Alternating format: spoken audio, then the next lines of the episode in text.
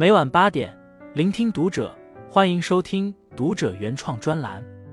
今晚我们为您分享的文章是：信任是人生最高级的素养。上个周末看了一部译为《难以置信》的美剧，果然，剧如其名，叫人难以置信。因为女主角不像世人所认为的那种完美受害者的形象，虽遭遇强暴。却被所有人怀疑和唾弃。如果世界上没有人信任你，会是什么感受呢？细思极恐。微博上针对信任这个话题，有个热评是这么说的：那种得不到认可的感觉，就像自己没有了价值和存在感，久而久之，自己也不愿意去相信别人，生活也就失去了意义。确实如此，人与人之间没有了信任。社会的崩盘也就不远了。一段好的关系离不开彼此互相信任，信任不仅是一种状态，更是一种人格的素养。信任是最好的伙伴。有人说，信任是友谊重要的空气，这种空气增减多少，友谊也会相应增减多少。电视剧《请回答一九八八》中最让人羡慕的。莫过于主角几人的友谊了。有一处情节让我印象深刻：从小被奉为围棋天才的阿泽，有一次输了比赛，大人们都不敢在他面前提起，而几个朋友们却陆陆续续的来到阿泽身边，丝毫不忌讳的谈论他输掉的比赛。大家的询问和责备让阿泽委屈，可后来他才意识到，朋友才是真正理解他的感受，教他说脏话进行宣泄。为的就是忘记这次失败。大家其实一直相信阿泽，但也包容他的失败，总能在他低落的时候陪伴着他，为他重振旗鼓。在剧里，主角几个人从小玩闹在一起，到成年之后都保持着亲密挚友的关系。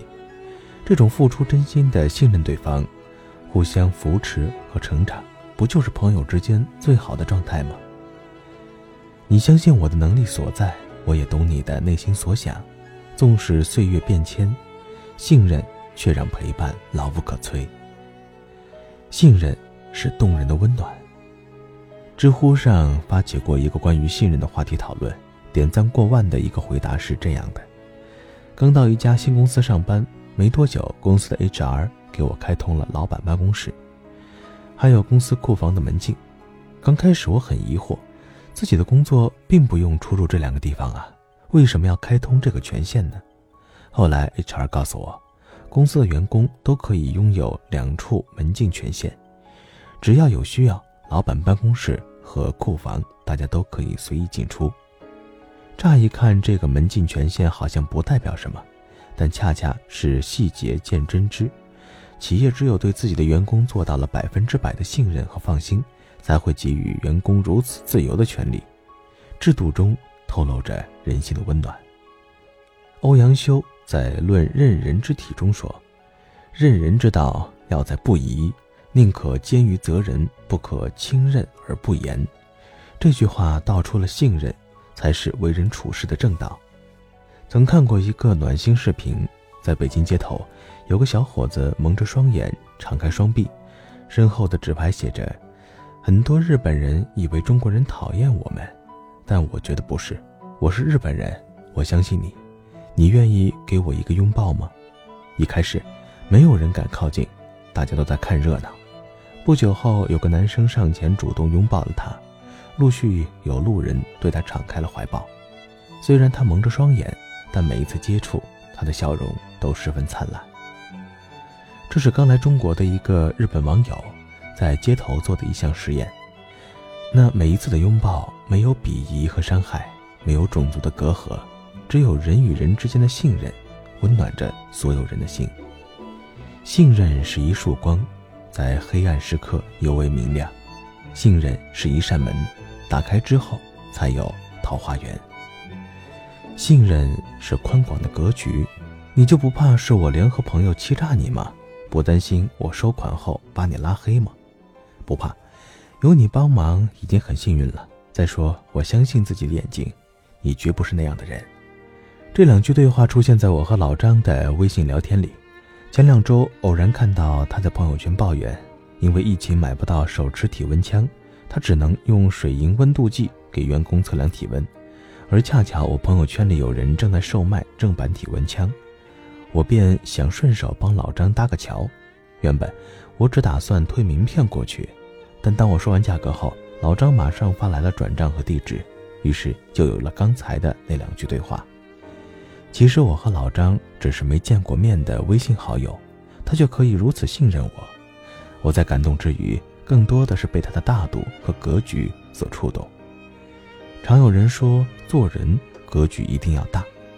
格局其实是很泛的概念，它应该处处体现在细节当中，而善于判断，懂得信任，不因小失大，在人际交往中拿捏到位，这些都是值得注意的细节。正如反脆弱书中写道：“信任别人，归根结底就是信任自己的判断。只有非常自信的人，才能给予别人非常的信任。正是如此。”你的信任里不仅体现了对自己的自信，更是隐藏了你做人的格局。相信他人，才能海纳百川，一世风帆；信任他人，才能稳坐磐石，一生顺意。提到信任，心理学是这样说的：人际信任的经验是由个人价值观、态度、心理及情绪、个人魅力交互作用的结果，是一组心灵活动的产物。作为社会影响的概念中不可或缺的一部分，信任不仅是一段关系的基础，更在于告知个人如何通过信任完成自我的提升，通过信任来产生更好的关系反馈。人生是一堂很长的课，在课上学习和掌握的知识造就了我们会是什么样的人，而学会信任，便会更加懂得如何处理关系，也会明白真正对他人付出信任收获的。是更好的自己，信任他人，才能遇见坚定向前的陪伴，触及心灵的温暖，拥有明亮宽广的格局。学会信任，就是学会人生这堂课中最高级的一份素养。关注读者，感恩遇见，各位听友们，我们下期见。